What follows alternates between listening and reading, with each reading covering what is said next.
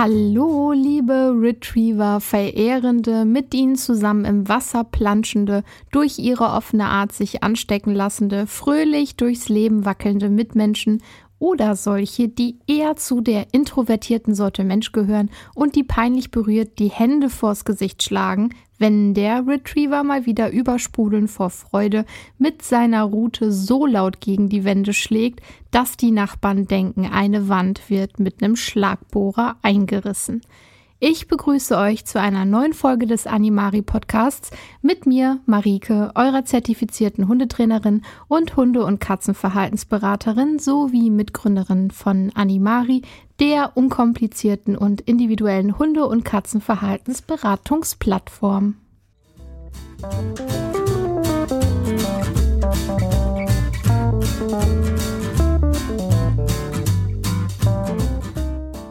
Wir sind noch mitten in den Retriever-Wochen und deswegen Hundefans aufgepasst. Diese Woche gibt es wieder ein Hunderasseprofil.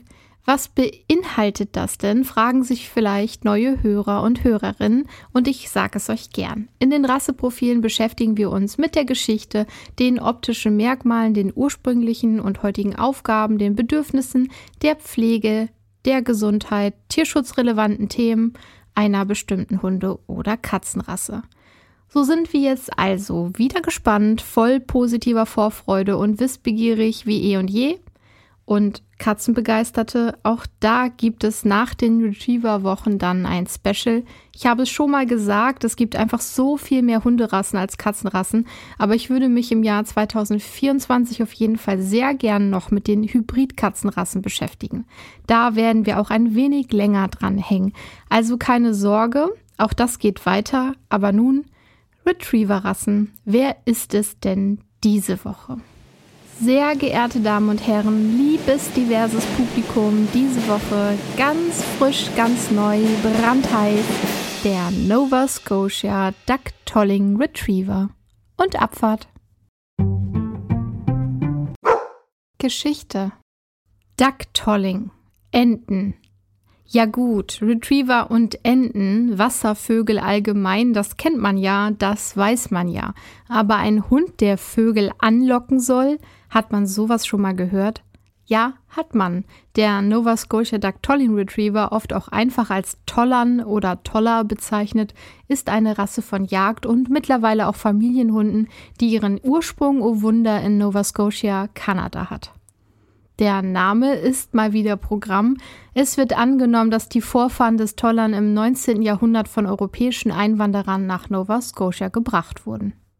Sowohl der Nova Scotia Duck Tolling Retriever als auch der Labrador Retriever wie auch alle Retriever allgemein werden als Nachkommen des St. John's Dogs betrachtet. Der St. John's Dog, auch als Lesser Newfoundland oder Lesser St. John's Dog bekannt, war eine Rasse, die in Neufundland, also Kanada, beheimatet war. Auch der Neufundländer stammt von ihm ab. Diese Hunde waren robuste und starke Schwimmer, die von Fischern für verschiedene Aufgaben, einschließlich des Apportierens von Fischernetzen, verwendet wurden.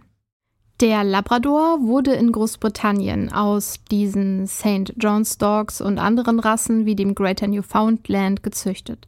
Die Rasse wurde entwickelt, um als vielseitiger Jagd- und Apportierhund zu dienen.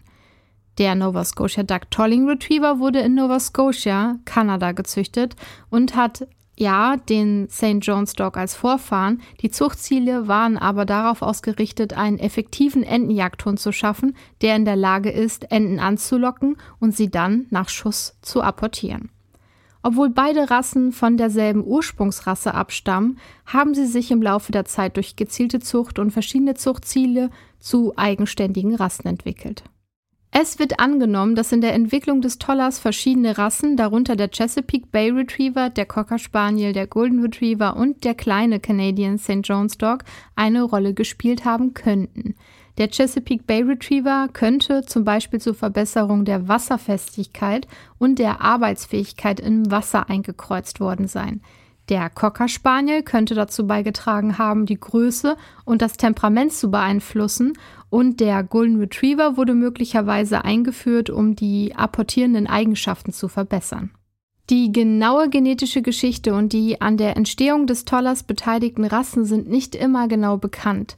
Züchtende haben oft spezifische Ziele für ihre Zucht und so kann es Variationen in den genetischen Linien geben, oft eben nicht zu 100 Prozent zurückzuverfolgen. Ursprünglich wurden die Tollerhunde als Little River Duck Dogs bezeichnet.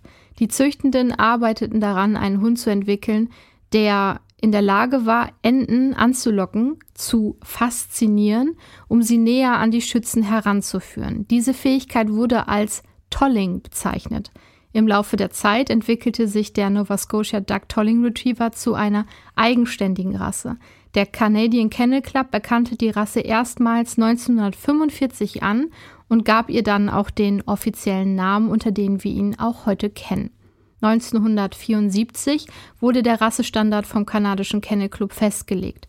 Obwohl die Rasse noch immer relativ selten ist, hat der Nova Scotia Tolling Retriever in den letzten Jahrzehnten sehr an Popularität gewonnen. Die offizielle Rasse ist also noch recht jung. Internationales Ansehen erhielten die Toller erst Anfang der 80er Jahre des 20. Jahrhunderts durch die FCI, dem weltgrößten Dachverband für Hundezucht. Übrigens leben wir heute mehr Tolling Retriever als in Kanada. Aufgaben. Wer hat aufgepasst? Wofür wurde diese Rasse gezüchtet? Ja, für die Jagd auf Enten. Aber anders als andere Retriever, seine Hauptaufgabe bestand darin, Enten anzulocken, quasi zu hypnotisieren, neugierig zu machen, um sie näher an die Jäger heranzuführen. Und das lief so ab. Der Toller arbeitete eng mit dem Jäger zusammen, indem er sich am Ufer oder auf einem Versteck postierte und mit seiner buschigen Rute wedelte wodurch er den Eindruck erweckte, ein faszinierendes Spielzeug oder ein anderes interessantes Objekt zu sein. Die neugierigen Enten wurden von der Bewegung angezogen und schwammen näher ans Ufer und näher und näher und näher und was den Jägern bessere Schussmöglichkeiten gab. Unser Jäger hier hat aber verfehlt. Haha, Enten sind weggeflogen. Pech gehabt. Nach dem Abschuss einer Ente war der Tolle ein ausgezeichneter Apportierhund, der die erlegten Vögel sicher und zuverlässig zurückbrachte. Heutzutage ist der Nova Scotia Duck Tolling Retriever nicht nur ein erfahrener Jagdhund, sondern auch ein beliebter Begleiter und vielseitiger Sportpartner. Obwohl viele Toller noch immer ihre jagdlichen Fähigkeiten ausleben, haben sie sich auch in anderen Bereichen bewährt. Sie sind Teilnehmer in Disziplinen wie Agility, Obedience, Flyball, Rallye, Mantrailing. Darüber hinaus hat sich der Toller aufgrund seines freundlichen Wesens und seines ausgeglichenen Temperaments auch zu einem beliebten Hua, Familienhund entwickelt. Das böse Wort. Optische Merkmale. Der Tolling Retriever wird oft als der Fuchs unter den Hunden bezeichnet. Seine charakteristische Fellfarbe variiert von einem lebendigen Orangerot bis zu einem kräftigen Rotton. Oft werden diese Farben durch weiße Abzeichen an den Pfoten, der Blässe, der Brust oder der Rutenspitze ergänzt. Diese auffällige Färbung verleiht dem Toller sein typisches Erscheinungsbild und verstärkt auch seine Ähnlichkeit mit dem wendigen Fuchs. Neben seinem faszinierenden Aussehen und seiner schlauen Natur hat der Toller aber auch ein optimales Fell für die Arbeit im Wasser. Sein doppeltes Haarkleid ist mittellang und sehr weich. Es besteht aus einer dichten Unterwolle, die besonders weich ist und auch als Isolationsschicht dient, um den Hund in kalten Gewässern warm und geschützt zu halten. Das Deckhaar ist wasserabweisend und sorgt dafür, dass der Toller schnell trocknet. Diese besonderen Fellmerkmale ermöglichen es ihm, sich mühelos im Wasser zu bewegen und seine Aufgaben als Apportierhund erfolgreich auszuführen. Zusätzlich zu seinem Fell hat der Toller auch eine sogenannte Befederung, was bedeutet, dass er langes Haar an der Kehle, hinter den Ohren, an der Rute und an den Hinterseiten der Ober- und Unterschenkel hat. Das nennt man auch Fahnen und Hosen. Die Widerristhöhe der Rasse liegt in der Regel bei bis zu 51 Zentimetern. Rüden sind tendenziell immer etwas größer und schwerer als weibliche Tiere. Obwohl sie zu den kleineren Retriever-Rassen gehören, strahlen sie dennoch eine gewisse Robustheit und Kraft aus. Der Kopf des Tollers ist kräftig, aber nicht übermäßig massiv. Die Augen sind mittelgroß und meistens dunkel. Die Ohren sind auch mittelgroß, dreieckig und leicht abgerundet. Sie werden hoch angesetzt und liegen eng am Kopf an. Die Rute des Nova Scotia Dactolin Retrievers ist buschig und gut behaart. Sie wird fröhlich und hochgetragen, aber nicht über dem Rücken gekrümmt. Die Beine sind gerade und muskulös, was ihnen Stabilität und Ausdauer verleiht. Beschreibung Achtung, ja, wie immer, as always, rate ich zur Vorsicht, wenn positive Eigenschaften oder auch negative einer Rasse genannt werden. Es stimmt, die Rassestandards beinhalten eben auch Wesenseigenschaften, doch ein Hund, der schlecht behandelt wird, ob beabsichtigt oder aus Unwissenheit heraus, oder eben auch einfach so irgendwie in einer Hobbyzucht verpaart wird, der kann Verhaltensauffälligkeiten aufweisen. Informier dich, nimm die Erziehung nicht auf die leichte Schulter, hilf deinem Hund, egal welche Rasse, sich in deiner Welt zurechtzufinden, indem du dich ausgiebig mit der hündischen Körpersprache und den rassespezifischen Eigenheiten auseinandersetzt. So, was sagt man denn jetzt so über den Nova Scotia Ducktolling Retriever? Was zeichnet ihn denn angeblich aus? Ja, man sagt, er hat einen liebenswerten Charakter. So wie alle Retriever. Er ist fröhlich, lebhaft und voller Energie, so wie alle Retriever. Diese Rasse ist bekannt für ihre verspielte Natur, weshalb sie ihre Zeit am liebsten mit verschiedenen Aktivitäten und Spielen verbringt. Ja, der Toller ist stets bereit, neue Herausforderungen anzunehmen und sich geistig und körperlich zu beschäftigen. Intelligenz und Lernfähigkeit sind weitere herausragende Merkmale dieser Rasse. So klingt auch nach allen Retrievern. Der Toller ist klug und schnell in der Auffassungsgabe, was ihn zu einem ausgezeichneten Schüler macht. Er ist immer bereit, neue Signale zu lernen und Aufgaben zu bewältigen. Er hat einen ausgeprägten Willen, seinen Menschen zu gefallen und dadurch ist der Toller bestrebt, sein Bestes zu geben und zu beeindrucken. Dann ist der Nova Scotia Duck Tolling Retriever auch noch für seine Bindungsfähigkeit und Freundlichkeit gegenüber Menschen bekannt und entwickelt eine starke emotionale Bindung. Er zeigt gerne seine Zuneigung und Anhänglichkeit. Diese Rasse ist oft bestrebt, den Liebsten nahe zu sein und die Gesellschaft zu genießen. Gegenüber Fremden, und hier kommen wir erstmalig zu einem kleinen Aber, was nicht so Retriever-typisch unbedingt ist. Der Toller kann etwas zurückhaltend sein Fremden gegenüber und eine gewisse Reserviertheit zeigen. Und deswegen ist es wichtig, da Zeit zu geben, Vertrauen aufzubauen, damit er sich wohlfühlen kann. Mit einer guten Sozialisierung und positiven Erfahrung können sie jedoch Fremden gegenüber freundlich und aufgeschlossen sein. Der Toller ist an sich kein aggressiver Hund, aber er kann territorial sein und sein Revier bellend verteidigen. Gut, das kann theoretisch jeder Hund, aber man würde hier zum Beispiel sagen, der Toller wahrscheinlich eher als der Golden Retriever aber es gibt natürlich auch Goldies, die das machen. Insgesamt ist der Charakter des Nova Scotia Duck Tolling Retrievers geprägt von Fröhlichkeit, Energie und Loyalität. Ja, diese Rasse ist ein wunderbarer Begleiter für aktive Menschen, die bereit sind, sich mit ihrem Hund zu beschäftigen und ihm sowohl körperliche als auch geistige Auslastung zu bieten. Aber Marike, ein Retriever ist wie der andere, kann man das so sagen? Wo unterscheiden sich denn jetzt Labrador Goldie und Toller? Ja, das ist gar nicht so leicht zu beschreiben, weil es immer die Ausnahmen geben wird, immer verschiedene Zuchtlinien, immer schwarze Schafe auch unter Züchtenden, immer Hunde in falschen Händen landen können und, und, und. Doch wenn wir die Pauschalisierungssuppe schon auf den Herd stellen, dann kochen wir sie auch richtig auf. Bitte denk aber daran, dass es genau das ist, eine Pauschalisierungssuppe. Das, was ich jetzt behaupte, ist super vereinfacht dargestellt und wird nicht allen Vertretern gerecht werden aber ich probiere es mal. Ich würde sagen, so körperlich anstrengend kann tatsächlich der Labrador werden, gerade in jungen Jahren. Der hat einfach sehr viel Kraft, der ist super stabil gebaut und je nach Zuchtlinie, ja, ist es natürlich unterschiedlich. Das sagte ich ja auch im letzten Podcast, also in der letzten Folge. Und es gibt einige, die sich, wie ich auch letzte Folge schon beschrieb, einfach, ja, die einfach ein bisschen doll sind in ihrem Verhalten, Liebe und Freude auszudrücken. Die Otterrute fegt dann gerne sehr hart alles Mögliche vom Tisch und kann auch richtig wehtun, wenn sie gegen deine Beine klatscht. Ich habe auch schon einige Labirüden kennengelernt, die im Saft ihrer Pubertät kaum an der Leine zu bändigen waren, weil sie so am Übersprudeln waren. Und dabei sind sie irgendwie, wie soll ich das beschreiben? stoisch nach vorn gerichtet. Snorre ist übrigens von, von hinten, er war angeleint, von drei Labbis, jungen Labbis, für mich aus dem Nichts angegriffen worden. Er war da knapp ein Jahr alt und schnüffelte gerade an einem Baum. Da kamen die drei Freunde von hinten. Sie waren nicht angeleint und haben den jungen Snorre in ihrem Revier aus ihrer Sicht, nehme ich an, zurechtweisen wollen. Es floss kein Blut, aber drei große, schwere Labbys auf den noch eher schlachsigen Border, der gar nicht wusste, wie ihm geschah. Ich auch nicht. Das hat insofern Spuren hinterlassen, dass er einige Prellungen hatte und auch ein paar Tage nicht mit einer Pfote auftreten konnte.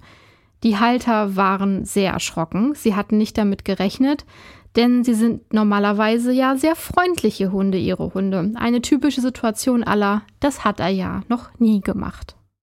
Einer der drei Labbys wohnte in unserer Straße. Obwohl der Halter wirklich super viel mit dem Hund unterwegs war, hatte der eine unbändige Energie. Wirklich krass. Was die drei gestört hat? Wahrscheinlich tatsächlich einfach Snorres Anwesenheit. War das nett? Nein, natürlich nicht. Das war nicht okay. Snorre hatte keine Chance und ich auch nicht. Und ich habe die Feindseligkeit auch gar nicht bemerkt. Ich stand ja auch mit den Rücken zu ihnen.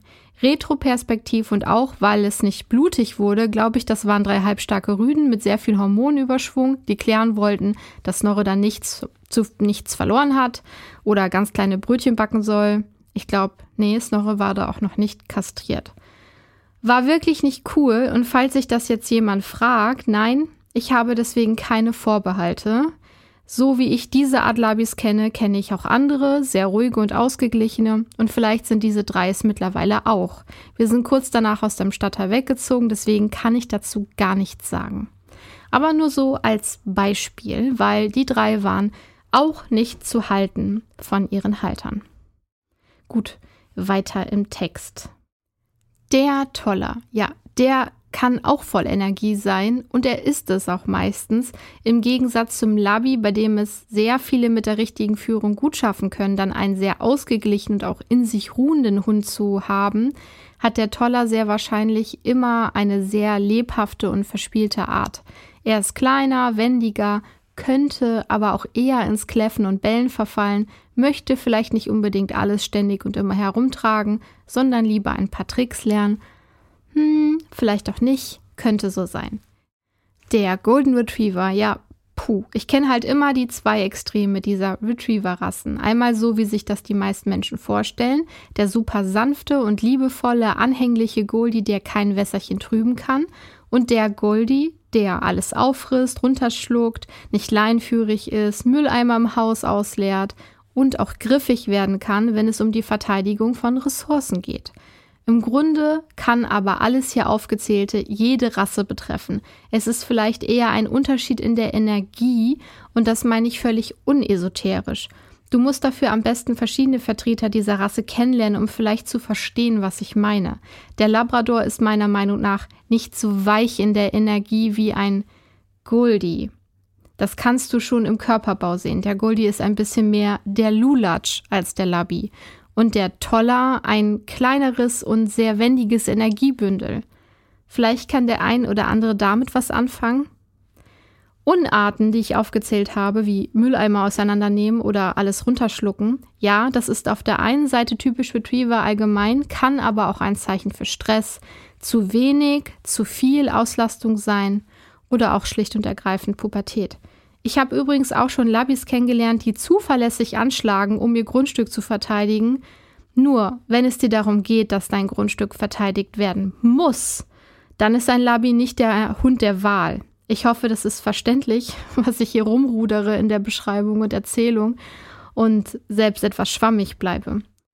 Die beste Art, sich für einen Hund zu entscheiden, ist tatsächlich eine ausführliche Auseinandersetzung mit eigenen Vorstellungen und Wünschen auch die Beratung natürlich, denn egal wie sehr du Hunde kennst und liebst, der Reality-Check hilft dann doch nochmal alles Gedachte neu einzuordnen.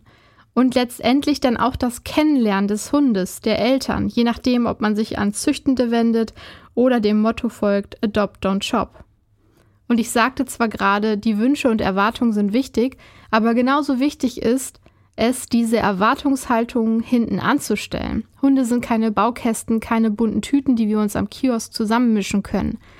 Naja, Ein wenig, ein ganz bisschen vielleicht, aber vielleicht landet doch Lakritz in deiner bunten Tüte und dann solltest du dich anstrengen, Lakritz doch etwas abzugewinnen oder eine Möglichkeit zu finden, mit diesem Lakritz umzugehen. Wegwerfen? Nö, ist nicht zu separieren. Es ist ein klebriger Ball aus allen Stücken der bunten Tüte schön zusammengeschmolzen. Und auch wenn du einen Hund rettest, hab nicht die Erwartung der Dankbarkeit des Hundes an dich. Hunde und auch Katzen, die du nicht kennenlernen kannst, weil sie zum Beispiel aus dem Ausland kommen, sind fast komplette Wundertüten. Hier hilft es, wenn wir wissen, was für eine Mischung der Hund die Katze in etwa ist, denn ein Herdenschutzhund in einer kleinen Mietwohnung in der Großstadt schwierig, glaub mir. Mag man gesehen haben, dass das geht, aber ich habe bestimmt hundertmal mehr gesehen, dass es nicht geht. Hoffe also nicht darauf, dass du die Ausnahme bist. An dieser Stelle möchte ich ganz kurz Werbung dafür machen, dass du dir Hilfe holen kannst. Vor dem Kauf oder der Adoption. Präventiv. Und wenn das nicht mehr möglich ist, weil der Fellpopo schon bei dir eingezogen ist und du nun aber Unsicherheiten hast, Unsicherheiten wie, mache ich alles richtig, geht es meinem Tier wirklich gut, oder auch, du hast bereits kleine Herausforderungen, dann leg die Scham beiseite, den Stolz, die Google-Foren mit weisen Ratschlägen der anderen TierhalterInnen und suche nach der Expertise zertifizierter HundetrainerInnen, KatzenverhaltensberaterInnen. Und ganz zufällig, ich weiß ja nicht, ob du das wusstest, aber ich bin so eine. Und bei mir funktioniert das so. Du registrierst dich auf animari.de. Kostenlos natürlich. Und ja, nervig, immer dieses Registrieren, das verstehe ich. Aber hey, bedenke die Vorteile. Du kannst nach der Registrierung nämlich Profile deiner Wauzis und Mauzis anlegen. Du kannst Fotos hochladen, du kannst den kleinen Steckbrief ausfüllen zu deinen Tieren und dann kannst du dir bei Bedarf eine Beratung aussuchen. Eine Rasseberatung ist auch möglich, ohne dass du ein Tierprofil hast, klar, denn Du weißt ja vielleicht gar nicht, wer bei dir einziehen soll und was sollst du da für einen Steckbrief schreiben. Ich helfe dir dann dabei, deine Gedanken zu ordnen, gebe dir Fachwissen an die Hand, Informationen und bin einfach unterstützend an deiner Seite. Du kannst auch eine Telefonberatung buchen. Da suchst du dir den Tag und die Zeit aus und pünktlich klingelt dein Telefon. Du kannst die Telefonberatung nutzen, um deine Herausforderungen vorzustellen, Du kannst einfach darüber reden, was dich gerade belastet. Du kannst mit mir darüber reden, weil du evaluieren willst, ob eine Online-Beratung überhaupt hilfreich wäre oder ob du Hilfe vor Ort benötigst oder ob vielleicht beides gut wäre. Vor Ort bin ich denn nicht nur online? Nein, ich komme auch zu dir gedüst. Im Moment kann man das noch nicht in den Beratungen direkt buchen. Wir arbeiten aber daran, dass nach deiner Postleitzahl berechnet wird, wie viel dich so ein Hausbesuch kosten würde. Aber wenn du ein Profil hast, kann ich dir auch personalisierte eigene Angebote und Beratungen erstellen, eben auch Hausbesuche. Du kannst mir einfach eine Mail schreiben mit deinen Wünschen oder am Telefon mit mir besprechen, was du gerne hättest, was du brauchst. Und wenn es dann Einzeltrainings sein sollen, dann klar, dann machen wir das. Ich fahre auch mit dir zu den Züchtenden deiner Wahl, zur Pflegestelle oder begleite dich ins Tierheim. Wenn du es wünschst, bin ich an deiner Seite beratend und unterstützend. Ich möchte dir weder Sachen ausreden noch einreden. Ich möchte dir helfen, so wie ich einst auch Hilfe benötigt hätte. In deinen Online-Beratungen kannst du ausgetauschte Informationen jederzeit wieder nachlesen. Du kannst Videos und Bilder hochladen, damit ich die Situation besser einschätzen kann und auch analysieren kann. Auch ich kann dir Bilder und Videos schicken und auch nach der Beratung hast du jederzeit Zugang dazu. Nach jedem Einzeltraining bekommst du ein Protokoll zu deinem Training und auch das kannst du jederzeit wieder aufrufen, solange dein Account existiert. So ist alles beieinander und wir können ganzheitlich arbeiten, so wie es für dich am besten ist. Besuch animari.de, schau, was ich anbiete, lass dir dein eigenes Angebot erstellen und erstell dein persönliches Profil. Ich freue mich auf dich. Und damit kommen wir zurück zum Tolling Retriever. Bedürfnisse. Gut, was würde ich sagen, was benötigt denn diese Rasse im Allgemeinen, um rundum glücklich zu sein? Der Toller benötigt engagierte und aktive Menschen, die bereit sind, Zeit und Energie in die Betreuung dieser Rasse zu investieren. Diese Hunde haben einen starken Spieltrieb und einen hohen Bewegungsbedarf. Daher ist es wichtig, ausreichend Zeit für Aktivitäten wie Spaziergänge, Joggen, Schwimmen, Apportierspiele einzuplanen. Sie brauchen eine abwechslungsreiche und anspruchsvolle Umgebung, um körperlich und geistig ausgelastet zu sein. Darüber hinaus ist eine intensive Beschäftigung mit dem Toller erforderlich. Denn diese Rasse ist, wie ich schon sagte, lernwillig und intelligent, daher sollten HalterInnen bereit sein, sie geistig zu fordern und ihnen neue Aufgaben auch beizubringen. Das Training sollte konsequent, positiv und abwechslungsreich gestaltet werden, um ihre Fähigkeiten und ihre Intelligenz zu fördern. Eine enge Bindung zu ihren Menschen ist für Toller von großer Bedeutung. Sie sind in der Regel so liebevoll und anhänglich und möchten in die täglichen Aktivitäten ihrer Familie einbezogen werden. Und deswegen ist auch hier die Zeit so wichtig, die du aufbringen musst, denn es muss auch noch Platz sein für Streicheleinheiten, Kuscheln, ja, und dann eben die gemeinsamen Aktivitäten, um auch die emotionalen Bedürfnisse zu erfüllen. Und die Erziehung des Tollers, ja, du brauchst ein konsequentes Mindset auf jeden Fall, aber auch eine liebevolle Handhabung. Sie reagieren meistens sehr, sehr gut auf positive Verstärkung und belohnungsbasiertes Training. Eine gute Sozialisierung ist hier ebenfalls wichtig, um sicherzustellen, dass der Toller sich in verschiedenen Situationen wohlfühlt und sicher mit anderen Hunden und Menschen interagieren kann. Tierschutzrelevantes. Bei diesem Punkt habe ich diese Woche gar nicht so viel zu sagen. Ich kann wiederholen, dass man sich keinen reinrassigen Hund kaufen muss dass man die Zucht auf jeden Fall in Frage stellen kann und sollte, dass die Zucht im Allgemeinen eine Reform dringend nötig hätte und dass es abgesehen von der profitorientierten Zucht auch eben wahnsinnig viele Hunde in Tierheimen und Tierschutzorganisationen gibt, die darauf warten, eine zweite, dritte oder manchmal sogar vierte Chance zu bekommen. Aber ich möchte auch hier wieder sagen, dass nicht jedes Päckchen, das diese Hunde eventuell mitbringen, von jedem neuen Hundehalter, Halterin tragbar sind. Und deswegen nochmal der Hinweis, man muss sich vorher mit den Thematiken beschäftigen, die den ausgewählten Hund betreffen. Das gilt auch für Katzen. So, und wenn es aber aus welchen Gründen auch immer eben dieser Hund sein soll und in diesem Fall eben der Nova Scotia Duck Tolling Retriever und du sagst, nee, das muss dieser Hund sein und es muss ein Welpe sein, dann ist es eben in den allermeisten Fällen ein Hund von einem Züchtenden. Dann achte auf einen seriösen Züchtenden, der bereit ist, dir seine Tiere zu zeigen, seine Anlagen zu zeigen, Gesundheitszeugnisse zu zeigen. Und ein seriöser Züchtender möchte von dir sehr viele Informationen haben, sei deswegen nicht abgeschreckt, freu dich drüber. Ja, du solltest dir die Zeit nehmen, dir die Züchtenden genau anzugucken und vielleicht auch nicht nur zu einem fahren, vielleicht auch mal verschiedene Zuchtlinien kennenlernen, die Rasse auf jeden Fall kennenlernen, weil wenn du einen kennst, kennst du nicht alle. Und du solltest auf keinen Fall einen Welpen vom Tierhändler, von einer Tierhändlerin aus einem Kofferraum kaufen, wobei die mittlerweile auch ein bisschen raffinierter sind. Dieses typische äh, Kofferraumübergabe-Ding gibt es gar nicht mehr so viel aber eben dieses, ja, wir haben hier eine Adresse, da fährst du hin und ich komme dann mit dem Welpen runter und bringe ihn dir dann. Und dann kannst du schauen, ob du den kaufen willst. Und nee, leider kannst du nicht mit in die Wohnung kommen. Meine Oma ist krank oder weiß was ich nicht. Ne? Also das ist nicht seriös. An dem Tag, an dem dein Hund bei dir einzieht, und das gilt auch für Katzen, ist er gechippt, geimpft, entwurmt und am besten 10 bis 12 Wochen alt. Besser sind wirklich 12 Wochen. Er ist im Haus aufgewachsen, nicht im Zwinger, hat einiges an Umweltgeräuschen kennengelernt und er ist von einem Tierarzt oder einer Tierärztin untersucht und als gesund befunden worden. Ja, und merke dir wirklich, kaufe niemals einen Welpen, also von einem Züchtenden, wenn du die Mutter nicht gesehen hast. Das kann ich dazu sagen, das habe ich auch schon oft gesagt, aber ich werde nie müde werden, das immer und immer wieder herunterzubeten. Pflege. Die Pflege des Nova Scotia Duck Tolling Retrievers ist im Allgemeinen nicht besonders aufwendig, erfordert jedoch regelmäßige Aufmerksamkeit, um das Aussehen und Wohlbefinden zu erhalten. Denn der Toller hat ja ein doppeltes wetterfestes Fell und mit langes Fell, mit Deckhaar und einer dichten Unterwolle.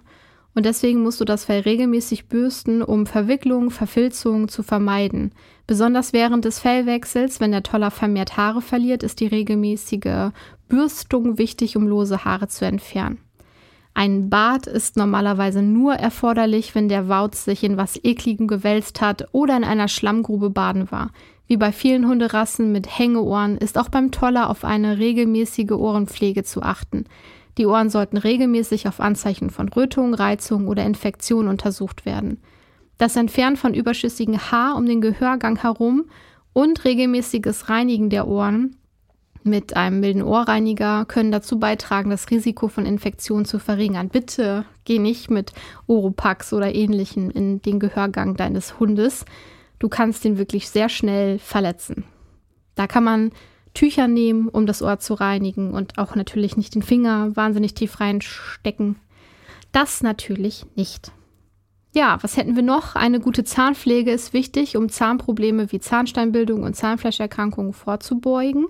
Regelmäßiges Zähneputzen, ja, Zähneputzen beim Hund mit einer speziellen Hundezahnbürste und Zahnpasta sowie die Bereitstellung von zahngesunden Kauartikel können die Zahngesundheit unterstützen. Und da ist es auch wichtig, regelmäßige tierärztliche Kontrollen einzuplanen, um die Zahn- und Mundgesundheit zu überwachen. Denn glaub mir, erstens riecht es irgendwann richtig übel, kaum auszuhalten, wenn dein Hund dich dann anhechelt, denkst du, boah, ich fall um. Und der Hund wird wahnsinnige Schmerzen bekommen, wenn sich da irgendwas entzündet. Und jeder, der selber mal Probleme mit seinen Zähnen oder Zahnfleisch hatte, hat, weiß, wie schrecklich das ist. Bewahre deinen Hund davor, er selbst kann das nicht entscheiden. Die Krallen des Tollers sollten regelmäßig auf eine angemessene Länge gekürzt werden. Bei manchen Hunden ist das nicht nötig, weil sie ihre Krallen von alleine ablaufen, weil sie zum Beispiel viel auf Asphalt laufen. Wenn dein Toller aber nur auf weichem Waldboden läuft und auch selber seine Nägel nicht kaut, dann wirst du wahrscheinlich hier und da mal eine Kralle kürzen müssen oder kürzen lassen müssen. Ich selber mache das bei meinem Hund auch nicht, weil ich nicht gut sehen kann, wo die Blutgefäße sind. Und das ist eben wichtig, dass die Krallen nicht zu kurz geschnitten werden, weil oh, das fängt so doll an zu bluten und tut auch weh. Deswegen lass das dann von einem Tierarzt oder einer Tierärztin machen oder lass es dir zeigen, wenn du mutig bist. Achte auf Anzeichen von Hautproblemen, Parasitenbefall, Augenprobleme, andere gesundheitliche Probleme. Bei Bedenken oder Verdacht auf irgendwelche ja, Wehwehchen, natürlich konsultiere einen Tierarzt, eine Tierärztin. Das hilft allen, außer dem Geldbeutel natürlich. Gesundheit. Oh, Überraschung! Im Gegensatz zum Labrador ist der Nova Scotia Duck Tolling Retriever allgemein eine robuste und gesunde Hunderasse, weil auch noch nicht so übermäßig unterwegs, wobei es ja wie gesagt auch gerade mehr wird. Dennoch gibt es einige gesundheitliche Aspekte, die wir hier besprechen können, wie bei vielen Hunden die progressive Retinaatrophie. Das ist eine genetische Augenkrankheit, die ja, sie führt zu einer fortschreitenden Degeneration der Netzhaut und führt dann letztendlich zur Blindheit. Hm, die meisten Züchtenden testen ihre Zuchttiere auf PRA und ja, verachten dann darauf, dass keine betroffenen Hunde zur Zucht verwendet werden. Und du kannst als potenzieller Halter, Halterin nachfragen, ob die Elterntiere auf PRA getestet wurden. Dann haben wir noch die Hy Hypothyreose. Und die Hypothyreose tritt auf, wenn die Schilddrüse nicht genügend Schilddrüsenhormone produziert. Symptome können Müdigkeit sein, Gewichtszunahme, Haarausfall und auch Hautprobleme, bisschen wie beim Menschen auch. Es ist wichtig, die Schilddrüsenfunktion regelmäßig überprüfen zu lassen und bei Verdacht auf Hypothyreose tierärztlichen Rat einzuholen. Wie üblich bei größeren Hunderassen haben wir hier die Hüftdysplasie. Da, das kann auch beim Nova Scotia Dog vorkommen. Dabei passt das Hüftgelenk nicht richtig zusammen und das führt zu Schmerzen und Bewegungseinschränkungen. Ja, gut. Dann haben wir noch die Allergien. Toller sind tatsächlich anfällig für Allergien, insbesondere auf Futtermittel oder Umweltallergene wie Pollen oder Hausstaubmilben. Das ist natürlich richtig blöd, wenn du mit deinem Toller in den Wiesen im Frühjahr unterwegs bist und er einfach eine Pollenallergie hat. Ich hoffe es sehr für dich nicht. Das ist also dass dein Hund das nicht hat. Bei Anzeichen von Allergien wie Juckreiz, Hautrötungen, Verdauungsprobleme oder auch laufende Nase, ja, sollte natürlich auch ein Tierarzt oder eine Tierärztin konsultiert werden, um dann eine geeignete Behandlung zu finden. Und zu guter Letzt, wie viele Hunderassen und leider auch gerade Retriever, sind Nova Scotia Dactoling Retriever anfällig für Krebserkrankungen. Darauf bin ich letzte Folge beim Labrador gar nicht so genau eingegangen. Ist vielleicht ein Thema nochmal für sich alleine, Krebs bei Hunden. Also gerade bei Retrievern ist Krebs halt eine große Geschichte. Regelmäßige tierärztliche Untersuchungen, eine gesunde Ernährung, ein gesunder Lebensstil können dazu beitragen, das Krebsrisiko zu minimieren. Na klar, wie beim Menschen auch. Aber ja, es minimiert das eben nur. Es kann dich nicht unbedingt davor schützen und es kann sein, dass du deinen Hund schon früh gehen lassen musst. Ich hoffe für niemanden, dass sie das erleben müssen, aber es passiert, es passiert oft. Deswegen hier der Hinweis. Hm, ja, man sollte natürlich auch dann nicht so negativ sein und denken, ja gut, wenn ich jetzt einen Labrador habe, dann kriegt er auf jeden Fall Krebs. Das ist ja auch irgendwie zu negativ, aber naja, du hast es mal gehört, dass es eine häufige Erkrankung sein kann. Meiner Meinung nach solltest du deinen geliebten Vierbeiner selbstverständlich impfen lassen und zwar gegen die gängigen Infektionskrankheiten wie Staupe, Parvovirose, Leptospirose und auch Tollwut. Dein Hund sollte dazu regelmäßig beim Tierarzt vorgestellt werden, damit alle wichtigen Vorsorgeuntersuchungen durchgeführt werden können.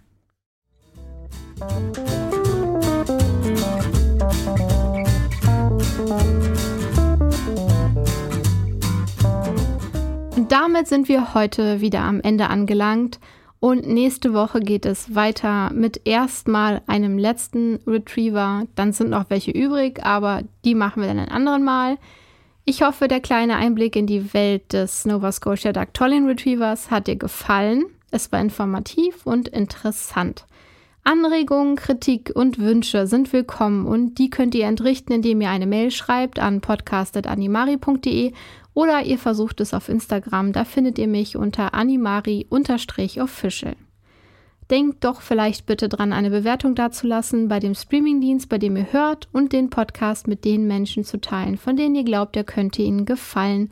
Denn damit helft ihr mir, sichtbar zu bleiben, überhaupt zu werden.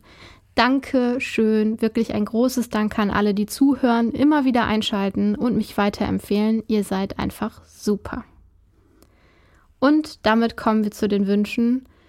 Ich wünsche euch kein Glatteis und keine Schneeunfälle, Winterreifen, die halten, was sie versprechen, Hauswände, die einigermaßen isoliert sind, Heizkosten, die zu bewältigen sind, schöne Tassen, aus denen ihr eure Heißgetränke schlürfen könnt, egal ob Kaffee, Tee oder Apfelsaft mit Zimt. Ich kann euch an dieser Stelle auch sehr heißen Johannisbeersaft mit einer Zimtstange und Ingwer empfehlen. Köstlich. Ich wünsche euch leckere Suppen auf dem Herd, rutschfeste Schuhe, warme Socken und Hunde, die sich über den Schnee und das kalte Wetter freuen und sich später wie lebendige Wärmflaschen an euch kuscheln. Das gilt natürlich auch für jede Katze. Ich wünsche euch Kirschkernkissen, Wärmflaschen oder Heizdecken, moderne Heizdecken, die kein Feuer fangen, warme Bettwäsche, Onesies aus Plüsch, mollige Hausschuhe und vielleicht ein gemütliches, prasselndes Feuer, wenn nicht im Kamin oder Ofen, dann im TV oder auch vor dem inneren Auge. Ich wünsche euch Partner und Partnerinnen, die gerne mit euch kuscheln, wenn ihr selbst überhaupt Kuschelige seid, oder aber auch Tiere, die kuscheln mögen, ist ja auch nicht immer gegeben. Ich kann alternativ auch wirklich immer noch ein Stofftier empfehlen. Dafür kann man gar nicht zu alt sein.